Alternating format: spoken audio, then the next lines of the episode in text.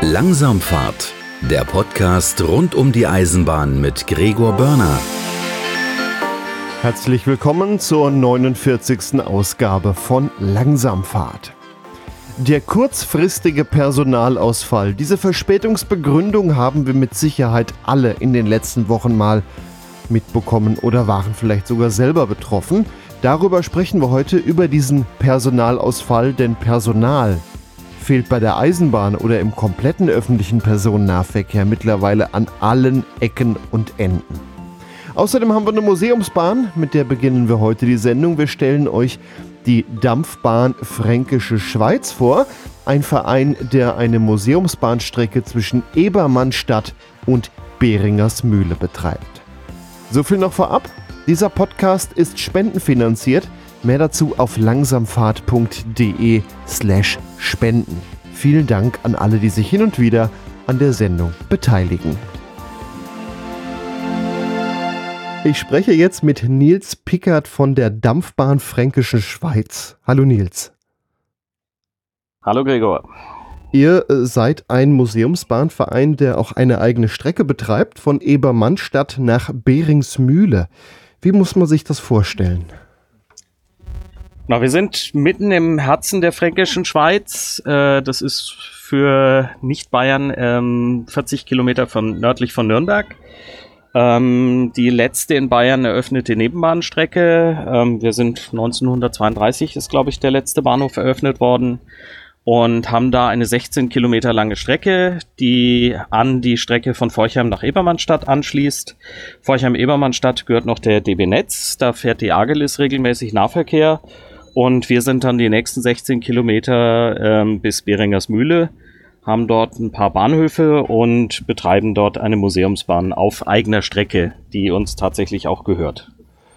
Wie war das mit der Strecke? Gehörte die ursprünglich mal zu der Strecke, die äh, da der DB gehört? Äh, oder war die davon eigentlich immer unabhängig? Ebermannstadt hat 1800 irgendwann äh, Eisenbahnanschluss bekommen und von dort aus sollten dann zwei Strecken weitergebaut werden. Eine nach Heiligenstadt und eine Richtung Beringers-Mühle und von da aus weiter Richtung Hof und Bayreuth. Äh, das Richtung Hof und Bayreuth hat sich dann nicht ergeben und vorher gab es auch schon äh, diverse Gründe, diverse Streitereien bei den Lokalpolitikern. Beringers Mühle sollte eigentlich zuerst erschlossen werden, aber weil sich die äh, lokalen äh, Bürgermeister dann gestritten haben, ob das oben auf der Hochebene ange angeschlossen werden sollte oder unten im Tal, hat dann Heiligenstadt den ersten Bahnanschluss bekommen. Und dann in den 30er Jahren wurde dann der Anschluss bis Beringers Mühle fertig gebaut. Und die Strecke hatte Personenverkehr und Güterverkehr. Ähm, Heiligenstadt wurde in den frühen 60ern bereits stillgelegt und abgebaut. Und unsere Strecke blieb bis 1976 in Betrieb. Dann wurde der Betrieb da eingestellt. Der Verein hatte sich schon vorher gegründet in Voraussicht, dass da eben diese Bahn eingestellt werden sollte und sich dann auch sehr schnell bemüht, die Strecke zu bekommen. Und ähm, 1976, 77 oder sowas ist es dann auch tatsächlich gelungen, dass der Verein dann die 16 Kilometer von der Deutschen Bahn damals, Deutschen Bundesbahn damals abgekauft hat und die Strecke in den Vereinseigentum überging. Das heißt, ihr seid auch schon ein Verein, den es relativ lange gibt, in den 70ern? Genau, wir haben nächstes Jahr unser 50-jähriges Jubiläum. Ähm, das heißt, wir sind 74 gegründet worden seit äh, 1978, glaube ich, oder Anfang der, also Ende der 70er, Anfang der 80er ist der Betrieb auch aufgenommen worden mit einem Triebwagen. Und seit 1983 fahren wir dann auch mit Dampf wieder. Da kamen dann zwei Lokomotiven aus dem Gaswerk Nürnberg zu uns, äh, die Proximums, die wir haben, und damit wurde dann der Dampfbetrieb aufgenommen. Und seitdem fahrt ihr dort mit, äh, ja, mit den Dampfloks, aber ihr habt auch einen Dieseltriebwagen. Äh, VT 135 ist jetzt so eine Baureihe, die man so gar nicht kennt. Genau, also wir haben zwei Triebwagen, äh, beide sehr interessant, äh, sind aber, der eine ist in, in Hauptuntersuchung, der andere wartet darauf. Äh, der eine Triebwagen, der in Hauptuntersuchung ist, ist so der, der Vorgänger der bekannten Schienenbusse. Ähm, war so in den 30er Jahren so das Standard-Nebenbahnfahrzeug. Und der, der noch auf die äh, Reparatur wartet, der ähm, VT 718 hieß der, glaube ich, äh, oder 714, bin bei Nummern immer nicht so ganz gut. Ähm, das war tatsächlich einer der ersten Prototypen für Leichtbautriebwägen. Da wurden drei Stück gebaut, äh, inklusive drei Beiwägen. Und wir haben den letzten Überlebenden von diesen drei Prototypen. Ähm, die fuhren ursprünglich mit Benzolmotoren, wurden dann aber in den 50ern auf Diesel umgebaut. Und das ist so ein, ähm, ja, es gibt den von Minitrix und von Märklin, das heißt, man kennt ihn auf der, auf der, äh, auf der Modellbahn als den Standard 30er Jahre Reichsbahntriebwagen auf, vom Aussehen her.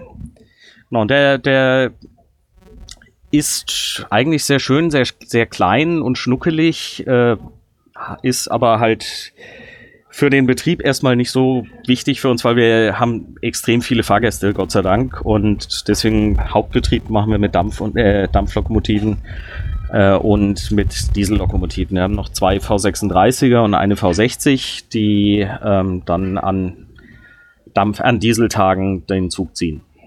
Und was hängt hinten dran? Also es gibt Bilder mit beachtlich langen Zügen, an denen wirklich viele Wagen dranhängen. Was sind das für Wagen? Genau, also wir haben äh, überwiegend Donnerbüchsen. Ähm, sowohl bayerische als auch nicht bayerische Donnerbüchsen. Ähm, die Unterschiede da sind äh, für Fachfremde wahrscheinlich eher klein. Äh, die einen haben eher eckige Dachansätze, die andere eher schräge Dachansätze und sowas.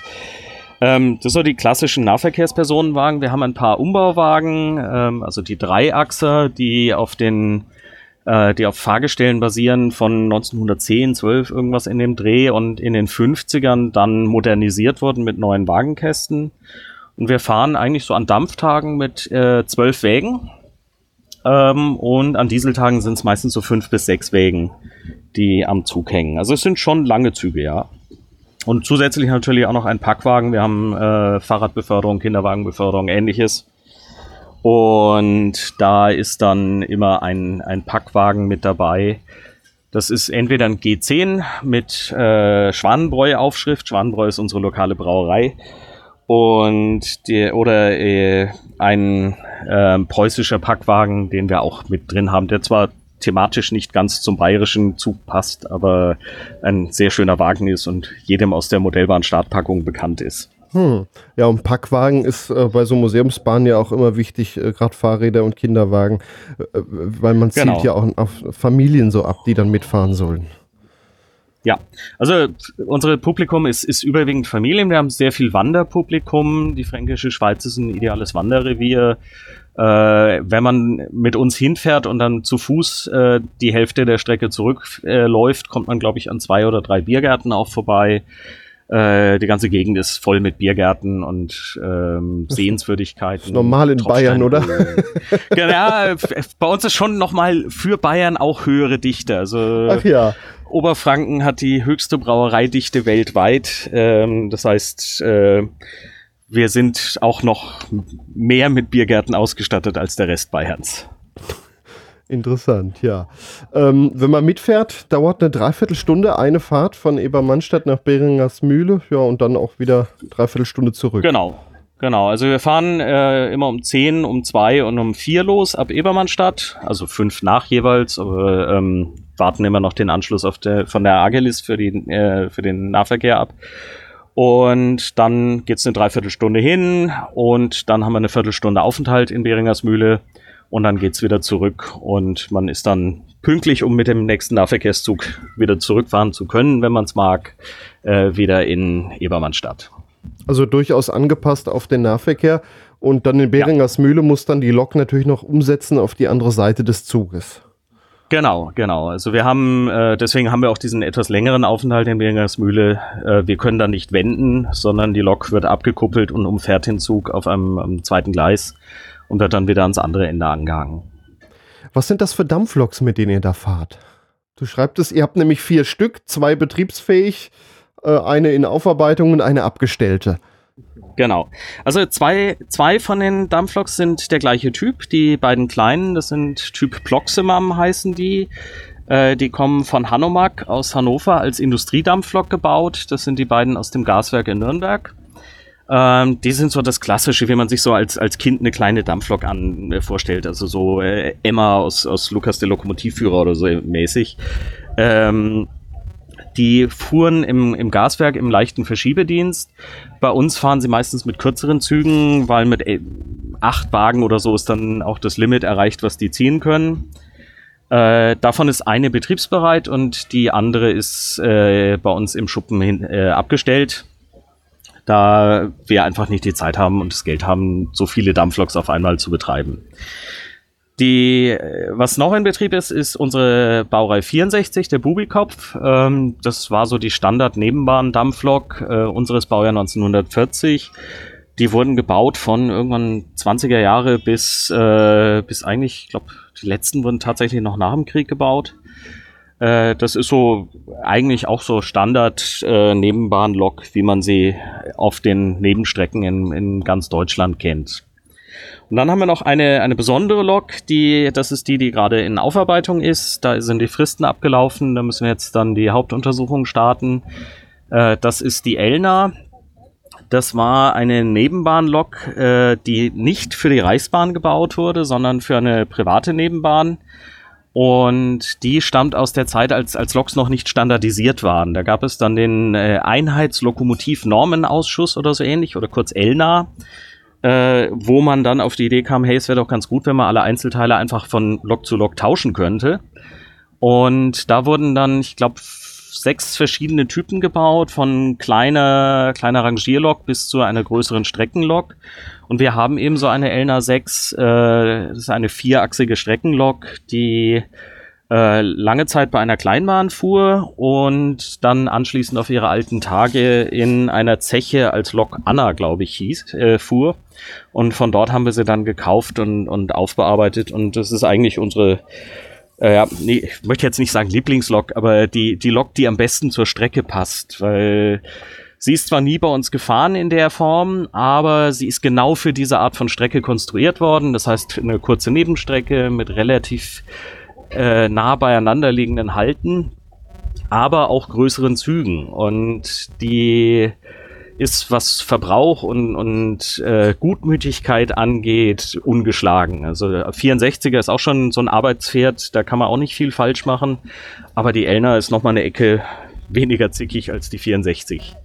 Also auch robust gebaut robust gebaut und äh, bei bei der 64 zum Beispiel, das habe ich beim Heizen jetzt gelernt, äh, man muss halt schon mehr drauf achten, wo man die Kohle hinschmeißt. Die Elna ist da sehr, sehr gutmütig und wenn man die mal nicht perfekt geschmissen hat, die Kohle, dann läuft es trotzdem. Ja, das ist doch dann auch nicht verkehrt. Wie, wie ist eure Strecke so? Ist die äh, eher steigungsreich oder äh, verläuft die mehr im Flachen? Das ist ja gerade auf der, auf der Dampflok schon äh, auch ein Unterschied. Ja, äh, Strecke ist ähm, im Endeffekt eben. Also wir haben ein, wir haben zwei kleinere Steigungen, ähm, die man aber auch nicht wirklich merkt. Äh, es gab, glaube zwei Promille oder drei Promille haben wir an, an einigen Stellen.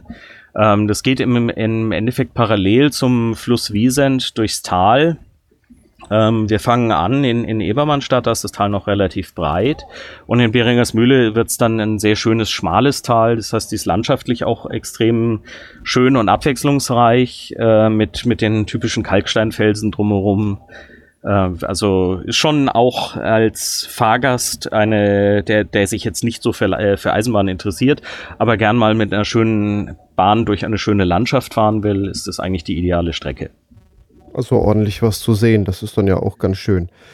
Und genau. ja, das kann man bei euren regelmäßigen Fahrtagen sehen, äh, die ihr ja mhm. doch sehr, sehr regelmäßig macht, wenn man den Kalender auf eurer Webseite so anschaut.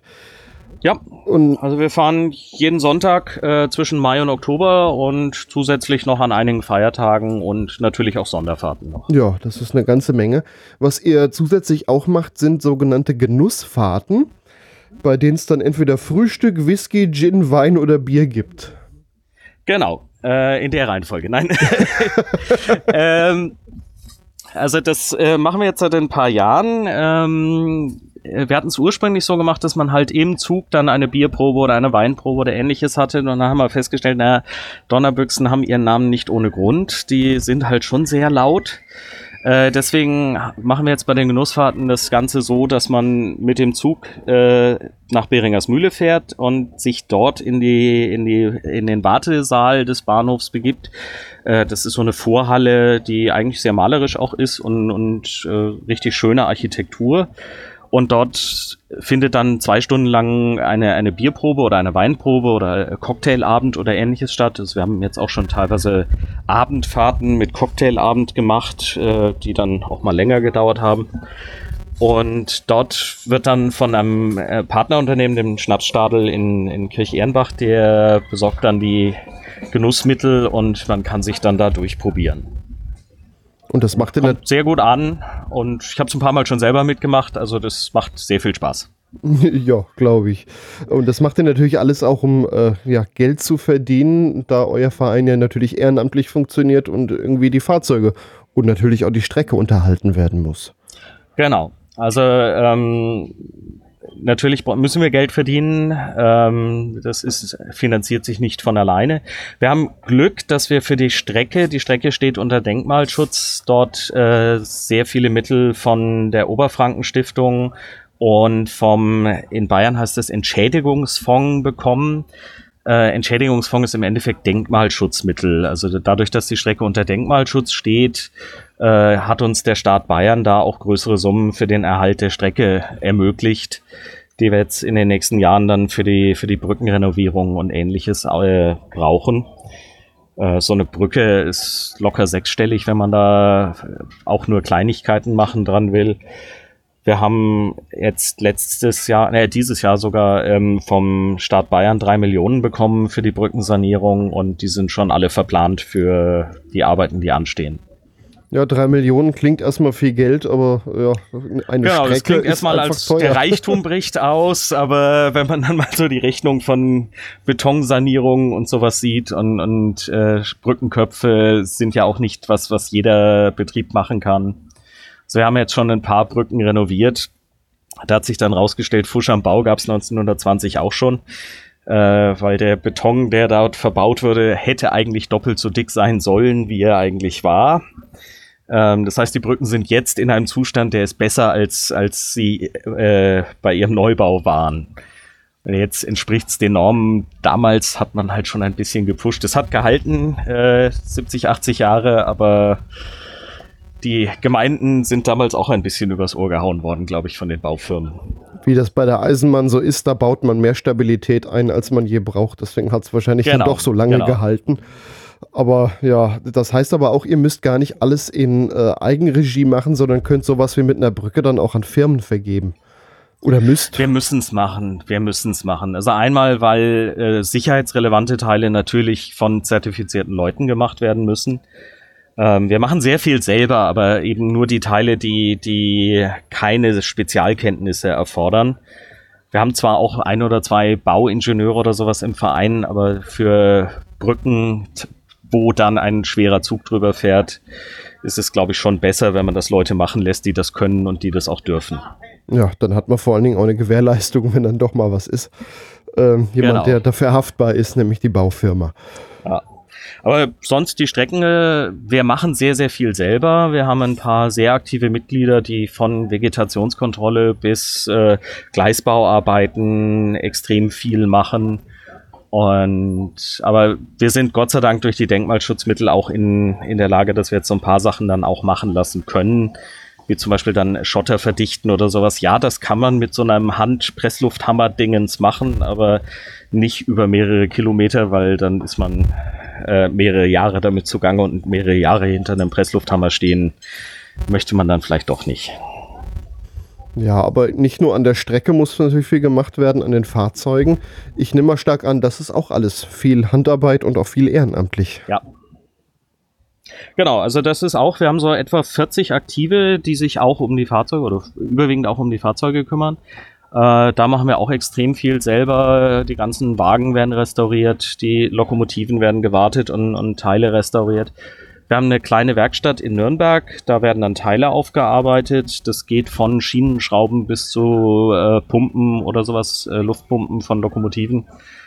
Und da sitzen ein Haufen Leute, die extrem viele Arbeitszeit da reinstecken um die Dinger wieder betriebsfähig zu kriegen und auch am Laufen zu halten. Und wenn man bei uns mitmachen will, einfach samstags mal im Lokschuppen vorbeischauen. Wir brauchen immer Leute, die sich mit Mechanik beschäftigen wollen, die sich mit Elektrik beschäftigen wollen oder die einfach mal Eisenbahn gucken wollen. Ja, ich klicke gerade so ein bisschen nebenher auf eurer Webseite rum. Ihr habt sogar einen Flyer, der sich nur an Leute richtet, die äh, ein Hobby suchen. Äh, erfüllen sie sich ihren Traum, steht drüber. Jugendliche, die ein Hobby suchen, Menschen, die für ihren Ruhestand eine reizvolle Aufgabe suchen. Also äh, ja, vielfältige Aufgaben gibt es auf jeden Fall zu machen bei euch. Und wenn es an der Theke stehen ja. ist, das ist ja auch eine, eine gewisse Arbeit dann. Genau.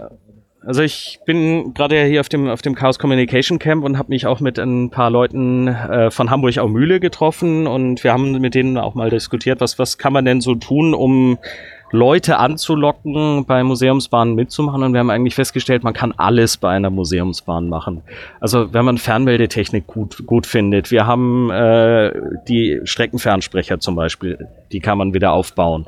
Äh, Telegrafenlinien entlang der Strecke. Wenn man sich für Signaltechnik interessiert, kann man was machen.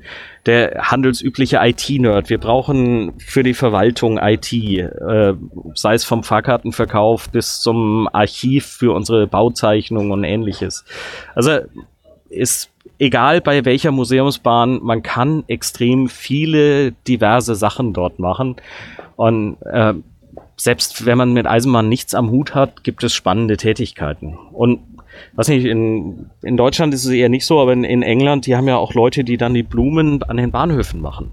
Also wer floristisch gerne aktiv werden möchte, äh, Begrünung von, von Bahngebäuden. Äh, es gibt Tätigkeiten in allen Ecken und Enden. Also wir haben, finden für jeden was.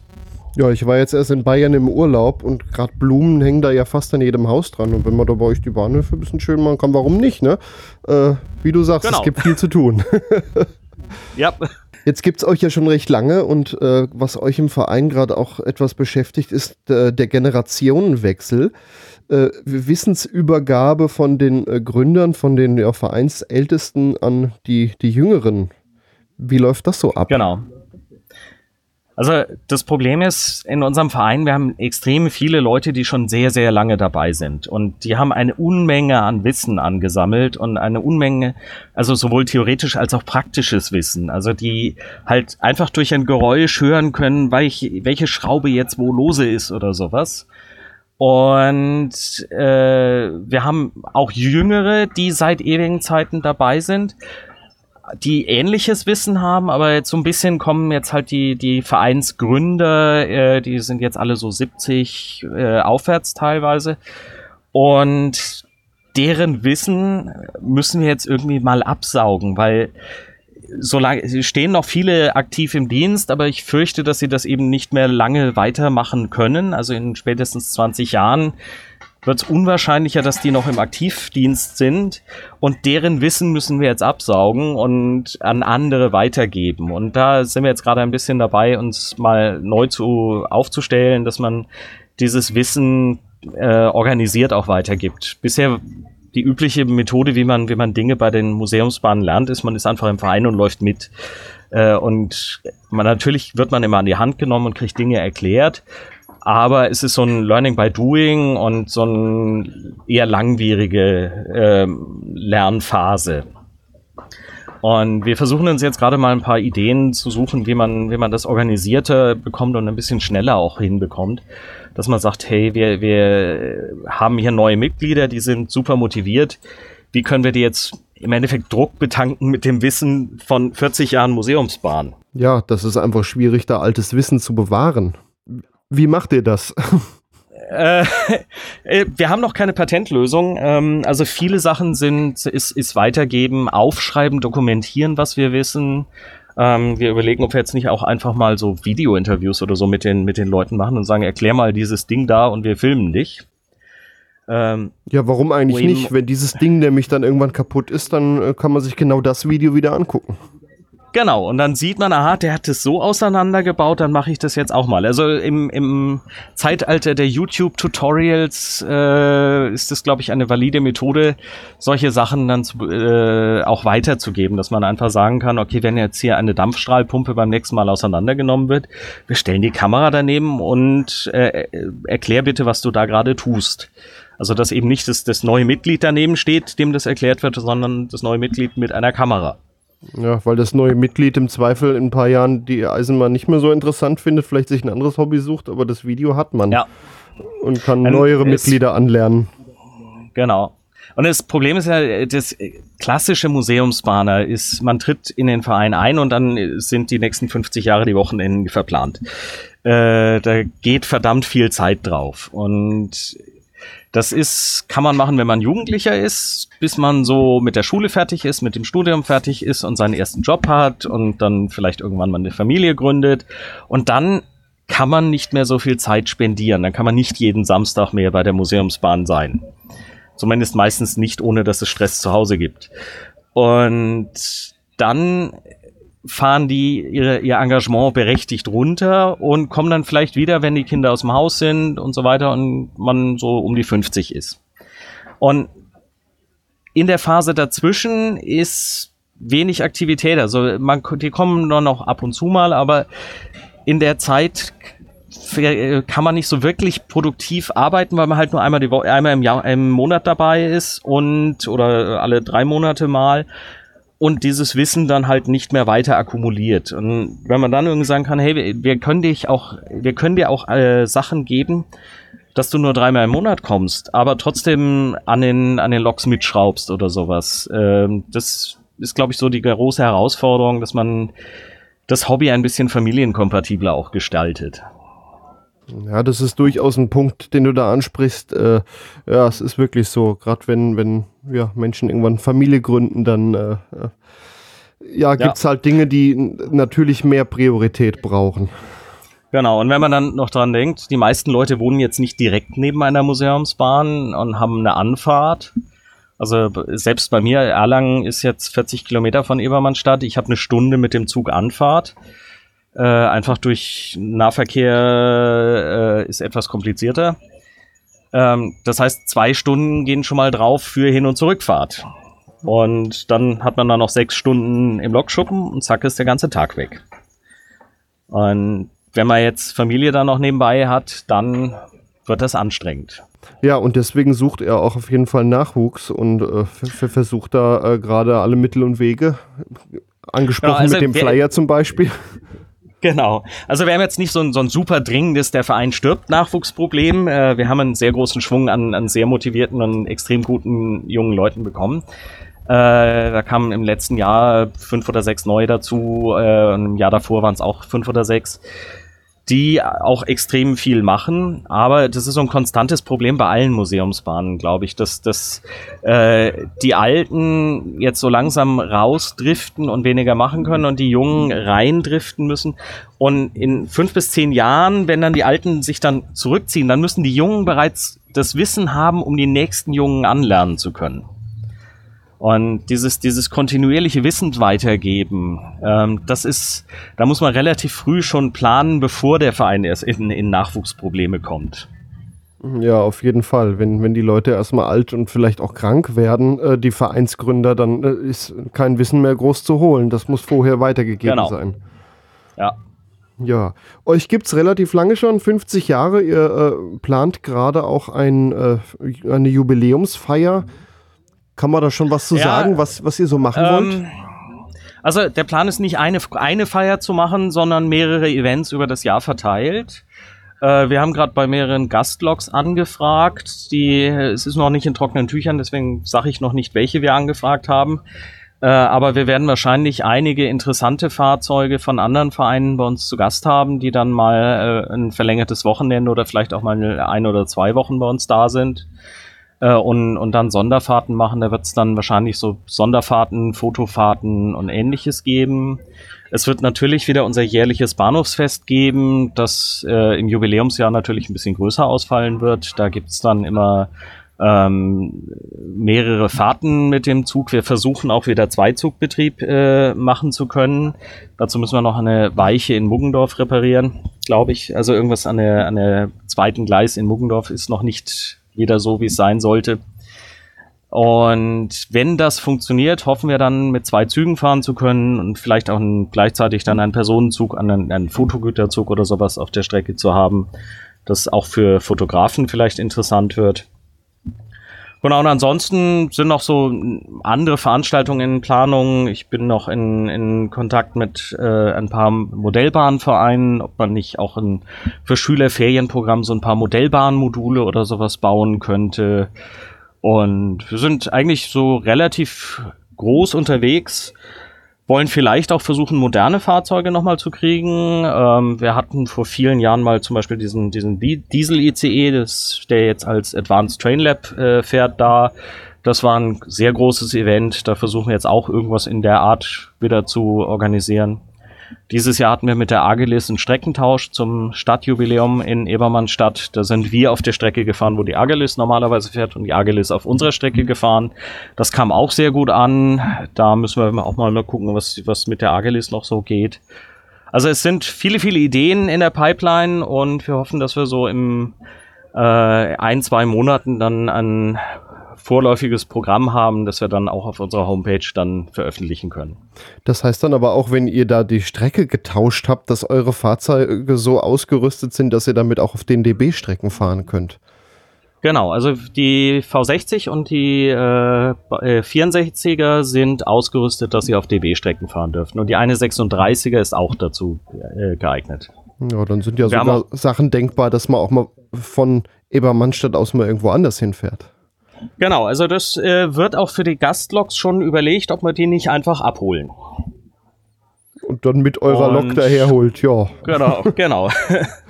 Und das, äh, bei einer haben wir das als Vereinsausflug eher gedacht, also eine ein nicht öffentliche Fahrt, aber äh, sicherlich für Fotografen spannend, äh, wenn dann so ein Zug mit einer Gastlok im Schlepptau dann auch kommt.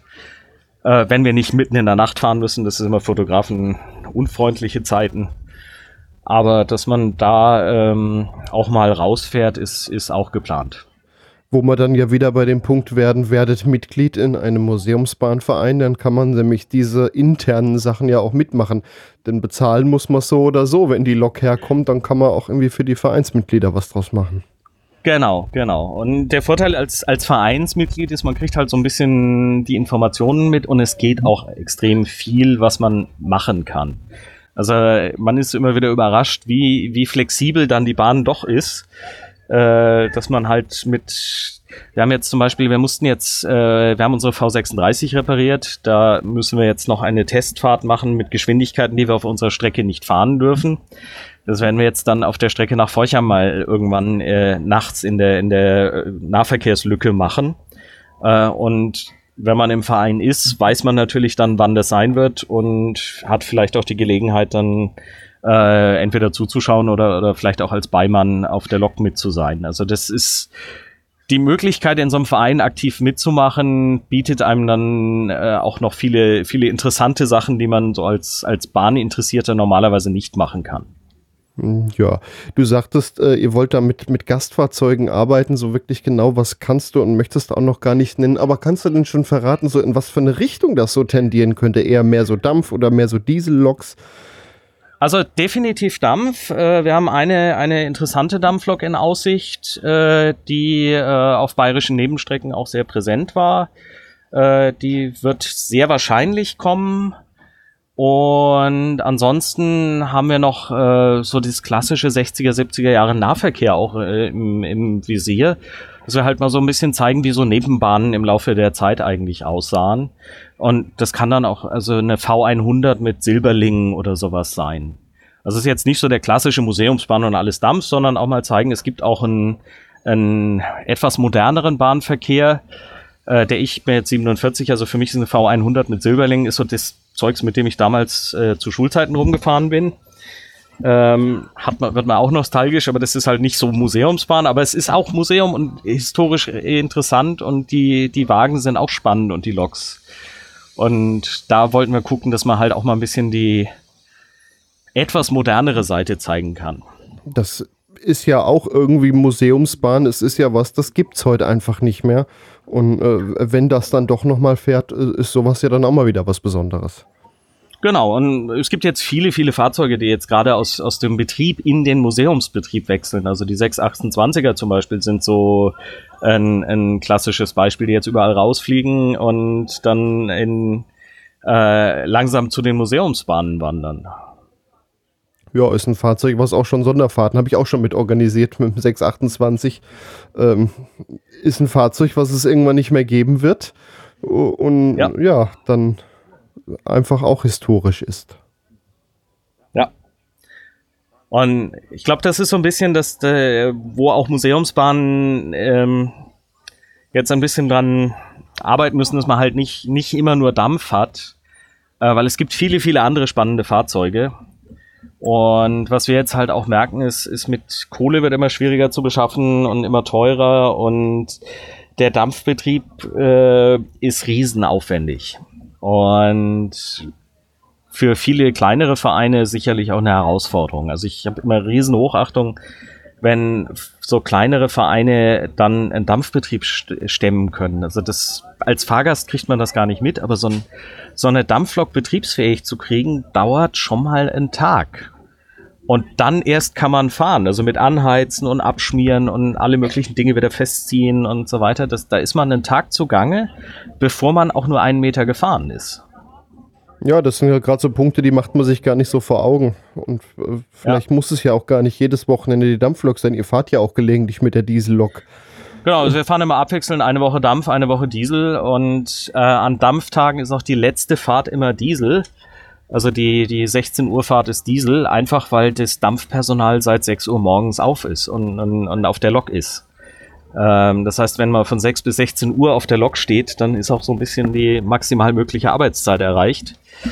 Äh, und das Dampfpersonal ist dann auch durch. Also Respekt vor allen Dampflokomotivführern und Heizern, die das früher jeden Tag und ihr ganzes Leben gemacht haben. Aber nach einem Tag auf der Dampflok ist man fertig. Du sagtest mir vorhin, du wärst bei euch im Verein auch Heizer in Ausbildung. Heißt also, diese ja. alten Berufe, die kann man bei euch dann sogar noch lernen. Äh, weil Heizer braucht genau, er auch also, in ein paar Jahren noch. Ja, und das ist das, ähm, also Heizer, Lokomotivführer kann man bei uns Ausbildung auch machen. Das gilt dann auf unserer Strecke und vielleicht noch bei anderen äh, Eisenbahnen, bei anderen Museumsbahnen. Also ich darf dann nicht einfach äh, bei der bei der DB fahren. Ähm, aber prinzipiell ist es eine, eine Möglichkeit, dass man es einfach bei, bei Museumsbahnen sich dann ausbilden lässt in den alten Berufen oder auch in den aktuellen Berufen, Lokführer, Zugführer und sowas. Ähm, da gibt's äh, Möglichkeiten, da reinzukommen. Das ist halt zeitaufwendig. Also ein Lokführer ist nicht so, machen wir mal drei Wochen hin und dann darfst du die Dampflok fahren, sondern ähm, es ist so klassische Ausbildung. Man fängt mit, mit Rangierbegleiter an, dann macht man äh, den Zugführer. Nach dem Zugführer kommt dann Heizer oder Diesellokführer, Kleinlokführer, Diesellokführer oder sowas. Und da ist man schon so ein paar Jahre zugange, bis man das dann fertig hat. Aber es ist möglich und, und äh, wird auch bei vielen Museumseisenbahnen gemacht. Ja, so auch bei euch bei der Dampfbahn Fränkische Schweiz. Ich danke dir, Nils genau. Pickard, Schriftführer auch im Vorstand des Vereins. Vielen Dank ja. für das Gespräch. Vielen Dank ebenfalls. Mittlerweile habe ich in Langsamfahrt wirklich schon unzählige Museumsbahnen vorgestellt und seit einer Weile habe ich auf langsamfahrt.de unter dem Menüpunkt Museumsbahnen mal eine Karte eingeblendet mit so Stecknadeln drin. Da sind dann die ganzen Museumsbahnen mal in einer Übersicht aufgeführt, mit der man auch Ausflüge, Urlaube oder ähnliches planen kann. Man möchte mal da und dahin, wo ist denn da eine Museumsbahn? Und wenn er euch an den Podcast nicht mehr erinnert, in der genau die Museumsbahn vorgestellt wurde, dann klickt da einfach auf die Stecknadel und die führt euch dann zu der Stelle im Podcast, in der wir die vorgestellt haben. Und bevor es jetzt noch weiter Kommentare gibt, bei Facebook gab es nämlich einige derart, da würden ja noch diverse Museumsbahnen in Deutschland fehlen. Das ist richtig. Da sind die Museumsbahnen, die bisher in Langsamfahrt vorgestellt worden sind. Und diese Liste soll noch erweitert werden. Also stellen wir immer schön fleißig weiter Museumsbahnen vor. Und dort habt ihr auch die Möglichkeit, selber Museumsbahnen vorzuschlagen. Denn ich weiß, hier hören auch immer wieder Leute zu, die in der Museumsbahn aktiv sind. Also bewerbt euch. Ich habe eine ganze Liste schon bekommen.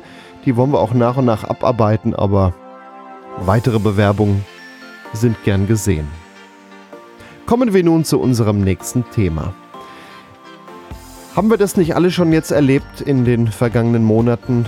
Wir wollen mit der Bahn fahren, der Zug kommt einfach nicht oder ist glücklicherweise, wenn es klappt, vorher noch angekündigt, fällt aus. Grund dafür ist ein kurzfristiger Personalausfall.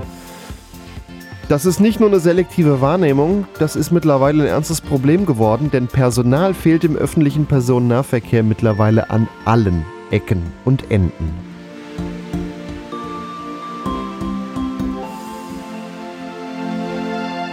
Ich spreche jetzt mit Michael Frömming, Chefredakteur der Zeitung Der Schienenbus. Hallo Michael. Moin Gregor. Alle reden davon, dass mehr Züge fahren sollen, äh, beziehungsweise reden auch einfach viele schon davon, dass einfach die aktuellen Züge, die im Fahrplan stehen, schon mal fahren sollen, denn auch das passiert zu äh, einigen Teilen nicht. Kurzfristiger Personalausfall, das hat ja mittlerweile fast jeder schon mal gehört, ob äh, ein Zug ausfällt oder ja auch schon ein ganzes Stellwerk nicht mehr besetzt ist. Dem Thema widmet ihr euch in eurem Heft. Das ist ja mittlerweile aus Fahrgastsicht oft nur noch ärgerlich. Ja, das ist eine Vollkatastrophe. Es wird ja auch von Tag zu Tag äh, nicht nur gefühlt, sondern real schlechter. Muss man einfach mal sagen. Wir haben das Thema in der aktuellen Ausgabe am Beispiel der niedersächsischen Lammetalbahn.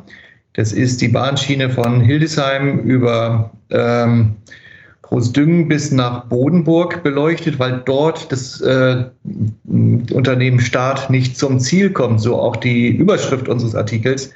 Das ist so schlimm, dass der Stundentakt eigentlich äh, zerbröselt ist und auch die Eltern, die ihre Kinder zur Schule schicken, inzwischen Fahrgemeinschaften gebildet haben.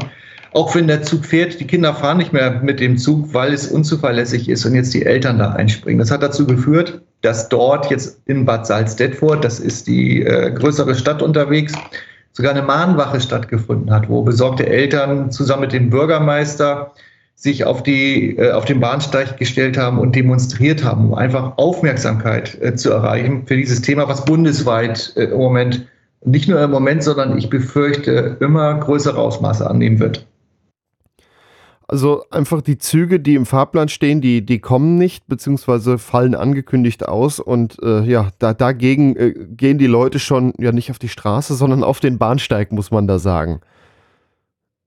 Ja, in der Tat. Und das Problem ist ja, äh, wie kriegt man dieses Problem Personalmangel in den Griff? Also ich weiß, äh, dass beispielsweise bis 2030 alleine in dem Bereich ÖPNV bis zu 30, äh, bis zu 87.000 äh, Fahrpersonale fehlen und das Thema macht uns äh, sehr, sehr viel Sorge, weil äh, ohne jemanden, der das Lenkrad hat, wird ja kein Bus oder auch kein Zug fahren können.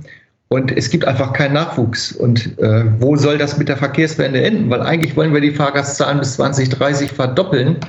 Äh, und wir haben das Deutschland-Ticket. Die Leute steigen jetzt gerade um. Sie stehen aber an den Bahnsteigen oder am Bussteig und da kommt dann die Anzeige, Bus fällt aus. Aber woran liegt das? Bis vor ein paar Jahren wurde noch gesagt, äh, man muss irgendwie äh, am besten eine Ausbildung machen und äh, dann irgendwie sich aufwendig um einen Job bewerben und hoffen, dass man jahrelang da bleiben kann. Und heute erweckt es den Eindruck, als kriegt man, äh, wenn man einen Bus fahren kann oder als Lokführer einen Zug fahren kann, sofort Arbeit äh, von drei äh, Ecken auf einmal gleichzeitig am besten. Ja, also was äh, für den Busbereich äh, kann ich sagen, dass ähm, in der Vergangenheit viele Leute, die damals bei der Bundeswehr ihre Zeit abgearbeitet haben dort und einen Führerschein äh, für die entsprechende Fahrzeugkategorie erworben haben und danach in die Busbranche gegangen sind, das gibt es nicht mehr. Die fallen alle weg. Dann gab es noch eine Zeit, wo aus Osteuropa viele Zuwanderer, Stichwort Kasachstan, sich in den äh, Bereich Logistik, aber auch in das äh, Busfahr, in den Busfahrbereich gewechselt sind. Auch dort, das ist abgefrühstückt, die gehen jetzt tatsächlich bald sogar in Rente. Und es gibt kaum Leute, die diesen Beruf mit einer dreijährigen Ausbildungszeit noch machen. Da gibt es einfach eine riesige Konkurrenz. Wir sind ja auch nicht die Einzigen in der Bahn- und Busbranche, die Leute suchen. Das ist ja, ob man zum Metzger geht oder ein Handwerk oder überall fehlen die Leute ja. Es werden Geschäfte geschlossen, nicht weil kein ähm, Kunde da ist, sondern weil kein Personal mehr da ist. In allen Bereichen, auch in der Pflege. Äh, ähm, und das fällt uns jetzt auf die Füße. Und was zusätzlich dazu kommt, ist es im Bereich Bahn und Bus ähm, ist auch durch Teilzeitlösungen, die äh, an, umgesetzt wurden, auch immer weniger am Ende Manpower äh, auf die Straße kommt, weil, und das ist ja auch eine soziale Errungenschaft, Leute eher in Elternzeit gehen, äh, aber sie fehlen dann natürlich auch auf dem Arbeitsmarkt. Und äh, Altersteilzeit kommt auch noch dazu. Leute gehen früher zum Teil in die Rente. Und da kommt das eine eben zum anderen. Unterm Strich fehlt uns einfach das Fahrpersonal. Wie sind wir überhaupt dahin gekommen? Sind da so viele in Rente gegangen und einfach nicht genug nachgekommen? Oder wurde da vielleicht in der Vergangenheit auch ein bisschen was versäumt, rechtzeitig sich um neue Fahrpersonale zu kümmern? Also es gibt seit Jahren das Thema Personal. Ich habe aber den Eindruck, das hat nie einer ernst genommen. Es gab schon immer äh, in den letzten vier, fünf Jahren Veranstaltungen, wo darauf hingewiesen wurde, neben all den Themen Verkehrswende, integraler Taktfahrplan, Tarife, war immer noch so das Bausteinteil äh, Personal, schwang immer schon mit. Das hat aber aus meiner persönlichen Brille nie irgendeiner so richtig ernst genommen. Die Unternehmen, die jetzt äh, in der Umsetzung von ihren Verkehrsleistungen gar nicht mehr äh, in die Hufe kommen können, weil sie keine Leute haben, die haben das jahrelang erzählt. Aber ich habe den Eindruck, in der Gesellschaft ist das nicht richtig angekommen. Und ähm, jetzt sind wir mittendrin in dieser Misere und das wird im Moment auch nicht besser. Also wo sollen denn jetzt die Leute kurzfristig alle herkommen? Weil wir einfach eine riesige Konkurrenz auch zum Logistikbereich haben. Die Leute, die im Fahrpersonal unterwegs, als Fahrpersonal unterwegs sind mit Schichtbetrieb, ähm, die überlegen sich schon, ob sie nicht bei Lieferdiensten oder eben bei äh, Lkw-Speditionen arbeiten. Da wäre auf der Straße genug äh, Potenzial an Fahrerinnen und Fahrern. Äh, aber das ist ein Thema, ähm, das ist schwierig mal kurzfristig anzugehen. Ich glaube, kurzfristig kommen wir hier ohnehin nicht weiter. Wenn man jetzt einfach nur mal überlegt, wir wollen mehr auch Güter auf die Schiene kriegen, wir haben massig LKWs auf den Autobahnen am Fahren. Ich sag ja nur mal, wenn man da mal, da mal rangeht, einfach LKWs auf Güterzüge und die, die LKW-Fahrer zu, zu Lokführern umschult. Das, das klingt erstmal nach einer Schnapsidee, ist aber auch nicht, äh, nicht äh, schnell äh, umgesetzt. Aber langfristig könnte man sich doch solche Lösungen überlegen. Ich finde, das ist, du hast du absolut recht, nicht nur langfristig, das ist mittelfristig mindestens das Ziel. Was ich aber sehe, ist, dass man versucht, eben den Lkw-Bereich mit einem ökologischen Anstrich noch zu versehen und beispielsweise auf der A5 das elektrifiziert. Also ich brauche keine Elektrifizierung auf der Autobahn, wenn wir schon ein Schienennetz haben, das elektrifiziert ist. Äh, also das ist Makulatur. Wir brauchen eine Verkehrswende, die die Güter auf die Schiene zurückbringt. Das heißt natürlich auch, jeder LKW, der auf die Schiene kommt, setzt ja Fahrpersonal frei. Und diese Wechselwirkung, dass wir auf der Straße Stoßstange an Stoßstange nicht nur Frachtgut haben, was da nicht hingehört in den meisten Fällen auf Langstrecken, sondern eben auch personale Stoßstange an Stoßstange, die wir bei der Schiene und auch im äh, Busgewerbe dringend brauchen. Ich glaube, diesen Zusammenhang deutlich zu machen, ist die Aufgabe von Politik und Gesellschaft in den nächsten Jahren. Und äh, wir brauchen aber dummerweise kurzfristig Personale, weil äh, wir wollen ja auch mehr Güter und Personen auf die Schiene bringen. Oder wenn man einfach mal überlegt, wie viele Taxis vor so Hauptbahnhöfen herumstehen, die ja dann wirklich auch die meiste Zeit nur stehen, dann kann man ja durchaus auch da überlegen, ob da der ein oder andere nicht auch einen Bus fahren könnte. Ja, Einwand, weil ich, aus meiner Sicht ist Taxi schon ein Teil auch des ÖPNVs und die brauchen wir gerade auch in den Schwachlastzeiten, wo es vielleicht Sinn macht, vielleicht gar nicht als Taxi, sondern als flexible Angebote, Stichwort On Demand, zu integrieren, um dann den ÖPNV in den Nebenverkehrszeiten ähm, sicherzustellen. Das muss ja nicht immer der große Bus oder der Zug sein. Die finde ich, äh, das Taxigewerbe, die sehe ich eher als Baustein für die Zukunft mit an. Ist schwierig, die zu integrieren. Äh, aber mein Potenzial, was ich sehe, ist definitiv auf der Straße und da gehört das nicht hin. Okay, also auf jeden Fall haben wir eine Menge Lkw-Fahrer, die äh, langfristig auch Lokführer werden könnten. Gibt es denn schon irgendwelche Firmen, die gerade so Ideen schon mal haben? Gerade Firmen wie, man denke nur mal an DB Schenker, was ja eigentlich eine Lkw-Spedition ist, die der Deutschen Bahn gehört, die ja auch Güterzüge fährt. Äh, äh Gibt es ja auch in privater Kombination, gibt es da schon Unternehmen, die genau solche Gedanken haben? Das ist mir noch nicht bekannt. Das würde ich aber gerne wissen, weil das sind ja so die Lösungen für die Zukunft, die wir brauchen. Also, sagen wir, multimodal in dem Bereich äh, heißt, ob man eben, wie kriegen wir die Logistiker dazu, auch ihr eigenes Personal äh, auch für den Bahnbereich zu qualifizieren. Weil moderne Logistik ist eben nicht nur Straße. Das wissen die meisten Logistiker inzwischen ja auch, dass das ein auslaufendes System ist. Äh, moderne Logistikpolitik äh, heißt eben auch, dass die Bahn eine große Rolle da spielen wird und in Zukunft auch eine immer größere Rolle bekommen wird, ganz zwangsläufig. Ähm, da wäre es ja sicher sinnvoll, wenn Politik und äh, Verwaltung viel stärker da nochmal drauf zugehen würden und gucken, wie kriegt man mit den Logistikern zusammen ähm, das Thema gelöst. Ja, ist auf jeden Fall äh, äh nicht so einfach und auf jeden Fall nichts kurzfristiges. Das wird auf jeden Fall eine Weile dauern. Gibt es denn schon irgendwelche anderen Ansätze, die Unternehmen gehen, um an neue Fahrpersonale zu kommen, ob jetzt im, für den Bus oder für den Zug? Da gibt es, äh, über die gehen an die Berufsschulen teilweise ran, die machen äh, Tag der offenen Türen, Tag der Schiene, war ja jetzt auch unlängst ein wichtiges Thema. Was mir nochmal in den Sinn gekommen ist, was die Deutsche Bundesbahn früher gemacht hat. Das war ja mit ihrem FIF-Club, also die ältere Generation erinnert sich vielleicht auch noch dran, die haben als Deutsche Bundesbahn in regelmäßigen Abständen äh, Printmagazine rausgegeben und die haben die junge Kundschaft angesprochen, also Leute, die noch in der Schule waren, jugendliche Kinder und haben die zum Thema Eisenbahn sensibilisiert. Und da konnte man dann auch Praktikum machen. Ich habe selber am Bahnhof früher Praktikum gemacht und so bin ich an das Thema gekommen. Heutzutage ist es eben schwierig, weil ja oft gar kein Personal am Bahnhof mehr ist, wo man vor Ort äh, ein Praktikum machen könnte, weil die Bahnhofsgebäude entweder gar nicht mehr existieren oder vernagelt sind. Aber äh, das wäre eine Aufgabe eben nicht nur der heutigen Deutschen Bahn AG, sondern äh, von den ähm, allen Unternehmen, die unterwegs sind. Das könnte man über den Verband Deutscher Verkehrsunternehmen noch viel äh, stärker pushen, dass man guckt, wie kriegen wir schon die Kinder und Jugendliche wieder mehr begeistert für das Thema Eisenbahn, dass sie später da auch eine Ausbildung machen. Das sind alles so Dinge, die mittelfristig sind. Was mir einfach Sorge bereitet ist, wie geht das denn kurzfristig? Weil wir haben im neuen Magazin auch stehen, Stellwerksausfälle, also ein Stichwort in Mannheim ist das Personal nicht mehr da. Und dann fällt in Mannheim einer der wichtigsten Knotenbahnhöfe in Deutschland der Verkehr aus. Also wo sind wir eigentlich schon gelandet? Oder auf wichtigen Hauptachsen Richtung, also im Osten Richtung Erfurt von Nordhausen aus, wo nachmittags über Wochen jetzt schon der Verkehr eingestellt wird, weil die Stellgewerke nicht mehr besetzt werden können. Da äh, sind wir doch schon in einer Abwärtsspirale, wo man eigentlich nur noch sagen kann, äh, holla die Waldfee. Und da muss man jetzt auch mal anmerken, dass gerade auch Stellwerkspersonal nicht mal eben auf jedem Stellwerk eingesetzt werden kann. Dann könnte man ja sagen, ja, du, du bist auf dem Stellwerk heute eigentlich übrig, aber da im Hauptbahnhof brauchen wir dringend jemanden. Da kann man nicht mal eben sagen, du fährst mal darüber, machst dann da eine, äh, deine Schicht weiter. Ähm, das ist da ja auch alles nicht so einfach. Aber da auch gerade bei sowas habe ich den Eindruck, das ist auch gar nicht groß gewollt, dass äh, man da so, ich, ich sage jetzt mal, Personalspringer hat, die auf mehreren Stellwerken eingesetzt werden können.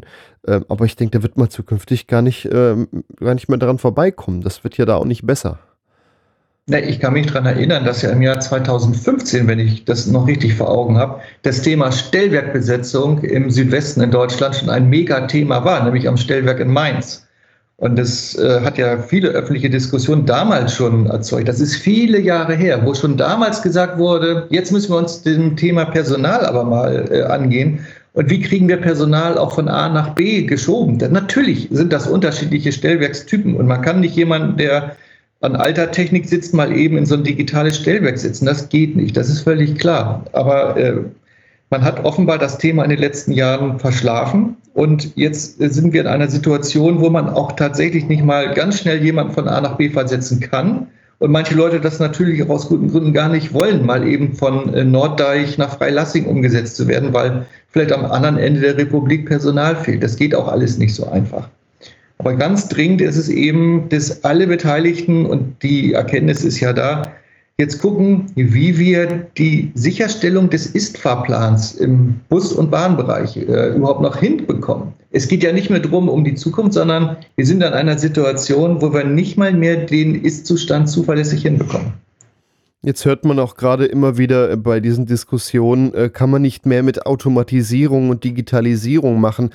Gerade äh, Stellwerke, wenn wir uns äh, jetzt an Bahnhöfe mit mechanischen Stellwerken dran erinnern, die sind sehr personalintensiv. Da sind oft mehrere Stellwerke, ein Computerstellwerk, ein elektronisches Stellwerk, die umfassen viel größere Bereiche. Da kann man durchaus Personal mit einsparen. Das wird ja auch immer wieder mal gesagt, ja, das ist alles halb so wild. Äh, die die Stellwerke, die An also die Anzahl der Stellwerke wird ohnehin weniger, sodass man mit weniger Personal auskommt, was dann aber irgendwie auch nicht ganz aufgeht. Und die Diskussion um autonom fahrende Züge, die, gut, da wissen wir mittlerweile fast alle, dass man das ignorieren kann, ähm, die werden so schnell nicht kommen. Ja, weniger Stellwerke und die Zentralisierung auf digitale Stellwerke birgt natürlich die Gefahr, wenn da ein Fehler im System ist, wenn dort, sagen wir mal, Thema Personal eine Rolle spielt und auch die das nicht mehr besetzt kriegen, dann fällt natürlich nicht nur an einem Ort der Verkehr aus, sondern es ist eine ganze Region, die inzwischen äh, von solchen Knoten gesteuert werden. Und dann ist vor Ort sowieso schon niemand mehr, der eingreifen kann. Also Digitalisierung ist hier nur bedingt eine Lösung äh, für das Personalproblem. Im ja, es ist ja in jedem Fall eine bessere Option, wenn man äh, ganz ehrlich als Eisenbahnfreund alte Flügelsignale, das finde ich ja alles wunderbar und schön und Schranken, die noch gekurbelt werden. Aber wie viel Personal braucht das? Wie teuer ist das? Äh, Im Prinzip ist das, das braucht kein Mensch mehr aus heutiger Sicht. Ähm, wenn man das Personal freisetzt und woanders hinsetzt, das passiert ja auch schon. Ähm, aber das Thema ist, dass man dann zumindest für die digitale Technik, die gut ist, ähm, das erforderliche Personal aber dann auch zur Verfügung stehen hat. Und wenn man digital das auch umsetzt, dann muss man aber auch gucken, dass man in der Informationskette die Leute nicht im Regen stehen lässt, die eben fernab von diesen äh, Stellwerken äh, sitzen, nämlich am Bahnsteig. Und da muss natürlich auch gewährleistet sein, dass die Information bei ausfallenden Zügen zum Beispiel auch punktgenau ankommt und nicht, so wie ich es auch erlebe und wahrscheinlich viele andere Hörerinnen und Hörer von deiner Sendung, die am Bahnsteig stehen und dann Gleis 8 steht, abfahrbereit. Und dann guckt man, da steht aber gar kein Zug. Alle gucken in die Röhre und das ist natürlich im Rahmen von Digitalisierung dann ein bisschen daneben, wenn falsche Informationen laufen. Oder Anschlüsse, wenn eine Verspätung da ist oder ein Zug ausfällt, da kümmert sich offensichtlich keiner drum. Oder wenn sich einer drum kümmert, hat man nicht als Fahrgast den Eindruck, dass es so ist. Ähm, und gerade bei ausfallenden Zügen ist es doch das A und O, dass die Anschlüsse gewährleistet werden, die wenigen, die es dann eben noch gibt also jetzt um auch nochmal auf die Stellwerksproblematik einzugehen, das ist auf jeden Fall eine Lösung, äh, Bahnhöfe mit vielen Stellwerken zusammenzufassen zu ja, wenigern, aber das ist auf jeden Fall auch eine Lösung, die nichts Kurzfristiges bringt. Denn so ein Bahnhof baut man auch nicht mal eben um. Ja, und das Problem mit den Anschlüssen, das hängt dann oft auf den Leitstellen der Eisenbahnverkehrsunternehmen, die ja auch vom Personalmangel durchaus äh, ja, ihre Probleme damit haben. In der Tat, genau so ist das. Also es hängt an allen Ecken und Enden mittlerweile im ÖPNV am Personal, das einfach fehlt. Genau, diese Problematik war eben vor einigen Jahren noch gar nicht bewusst. Da haben alle gesagt, wir wollen mehr Verkehr auf die Schiene. Und da sind wir eigentlich jetzt in so einem Prozess nach Corona, äh, wo auch die Leute wieder da sind. Wir haben Deutschland-Ticket, wo Leute auch tatsächlich umsteigen. Jetzt haben wir ein ganz neues Problem auf einmal wieder. Einige haben es äh, geahnt aber in der Dimension, wie wir das im Moment erleben, haben wir jetzt ein Umsetzungsproblem für die Verkehrswende und für die Leute, die jetzt im Deutschland-Ticket unterwegs sind. Also die werden ja dann die Eisenbahn mal ausprobieren und je öfter der Zug ausfällt, umso höher ist die Motivation. Gut, ich habe es ausprobiert, ich fahre aber dann lieber mit meinem Auto. Wenn ich im Stau stehe, okay, aber ich komme ja trotzdem irgendwann mal an. Jetzt ist natürlich auch die Idee, äh, mit dem Personal, was man hat, einen verlässlichen Fahrplan zu fahren und dafür vielleicht einzelne Zugleistungen abzubestellen, um das Personal effizienter einzusetzen. Beispielsweise auf Strecken, auf denen es vertretbar ist, von einem Halbstundentakt auf einen Stundentakt zu gehen, dafür die frei werdenden Züge dann halt zur Verstärkung nutzen, um die Züge, die fahren, länger zu machen. Was kann man von so Lösungen halten? In dieser Abwärtsspirale sind ja schon einige Regionen, das wird ja schon praktiziert, weil das Personal nicht da ist. Das ist natürlich dann eine höhere Sicherheit für die Fahrgäste, die wissen, da ist eine gewisse höhere Verlässlichkeit der Zug, der noch übrig geblieben ist, der fährt. Aber der nächste Schritt kann natürlich sein, wo dünnen wir denn als nächstes aus? Ähm, und da habe ich gewisse Sorgen, ob wir da jetzt nicht am Anfang einer äh, Entwicklung sind, wo noch weitere Kürzungen äh, entstehen. Und es ist auch einfach jetzt gesagt, das muss jetzt alles anders werden, äh, wenn niemand da ist, der diese Tätigkeiten umsetzt und im Moment auch ein hoher Krankenstand wieder in allen Bereichen zu sehen ist, dann kann man da viel lamentieren, das hilft aber nicht. Da muss äh, am Ende im Moment einfach eine Information an die Fahrgäste raus. Und auch da scheitert das ja manchmal drin. Wenn die Leute denn ein Verständnis dafür haben, dass jemand krank ist oder ein Zug fällt aus, da muss aber die Information rechtzeitig raus. Alleine das ist ja auch schon ein äh, Mangel, was leider manchmal auch am Mangel der Leute liegt, die einfach diese Information rausgeben. Auch die fehlen. Ja, es hängt an allen Ecken und Enden an Personal. Ja, bleibt auf jeden Fall spannend, das mal weiter zu beobachten, äh, ob da eine Besserung kommt. Ich glaube ja, das wird erstmal noch schlimmer, bevor die große Besserung kommen wird. Wir werden dem Thema treu bleiben und in den nächsten Ausgaben auch mal gucken, was man da tun kann und auch mit Experten reden, die zum Beispiel Lokführer ausbilden. Wo äh, sind eigentlich Lösungsansätze? Was sagen eigentlich die, die im Alltag äh, mit der Umsetzung von solchen Dingen zu tun haben? Ihr habt auch noch was äh, Erfreulicheres in eurem Heft, wollen wir die Stimmung dann doch nochmal ein bisschen heben, ähm, nämlich etwas über die Baureihe 120, eine ja, Fernverkehrslokomotive, die mittlerweile bei der Deutschen Bahn im Ruhestand ist. Genau, das ist mal ein schöneres Thema. Sind auch Lokomotivführer, die mit denen unterwegs sind. Die Baureihe 120, die berühmte Drehstromlokomotive, äh, ist ja inzwischen bei der Deutschen Bahn AG komplett abgestellt worden. Und ähm, dann gab es ja einige Museumsbahnlokomotiven, aber inzwischen, und das war ja dann die gute Überraschung, sind immerhin zwölf Lokomotiven dieser Baureihe an äh, verschiedene Eigentümer übergangen. Und die sind jetzt in verschiedenen Farbgebungen unterwegs. Und das ist etwas, was das Eisenbahnerherz natürlich wieder erfreut. Was sind das so für äh, neue Eigentümer? Äh, wahrscheinlich also nicht Museumsbahnen. Nee, das ist zum Beispiel die sehr aktive Gesellschaft Schlünz Eisenbahnlogistik. Die sitzen im schleswig-holsteinischen Wankendorf. Und der Unternehmer, der ist äh, ja bundesweit inzwischen nicht nur mit seiner wunderschönen 120, 144 in Rot-Beige unterwegs, sondern auch mit vielen anderen Fahrzeugen. Auch die 181, die legendäre Lok, ist äh, im Norden und in ganz Deutschland unterwegs. Ähm, die sind wirklich sehr aktiv und haben mit dieser 120, 144 ein mustergültiges Exemplar umfahren. Ähm, dann haben wir noch die Firma Wittmer Rail Services Deutschland GmbH. Die haben äh, blaue 120er. Da muss man allerdings sagen, da weiß man gar nicht, ob die noch unterwegs sein können, weil diese Firma leider im Moment in ein Insolvenzverfahren äh, steckt. Ähm, diese Lokomotiven fallen durch ihre sehr äh, gefällige Lackierung auf. Die sind eigentlich komplett blau und haben so ein weißes Lätzchen. Und ähm, da hoffen wir mal, dass das irgendwie am Ende gut ausgeht, dass die dann auch äh, weiter unterwegs sein können. So, und das haben wir mal zusammengestellt in einer Verbleibsliste mit ein paar äh, schönen Fotos. Und das ist ja mal eine gute Botschaft, dass einfach neben der 120 auch viele, viele andere Baureihen inzwischen in äh, vielerlei Lackierung unterwegs sind und äh, den Fotografen animieren, einfach mal an die Strecke zu gehen.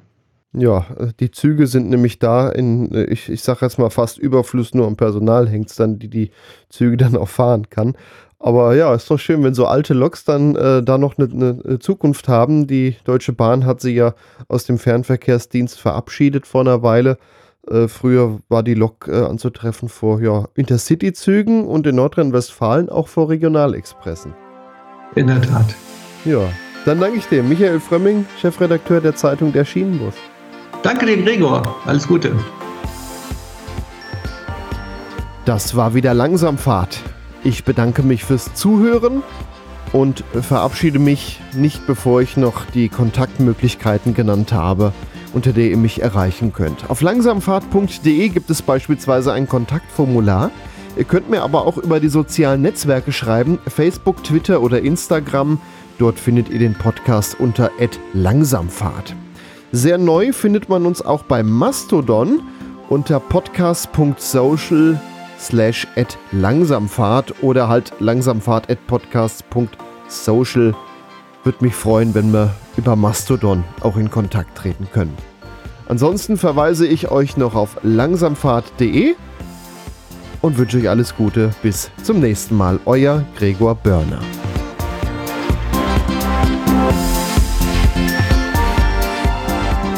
Das war Langsamfahrt, der Podcast rund um die Eisenbahn. Weitere Informationen gibt's im Netz unter langsamfahrt.de.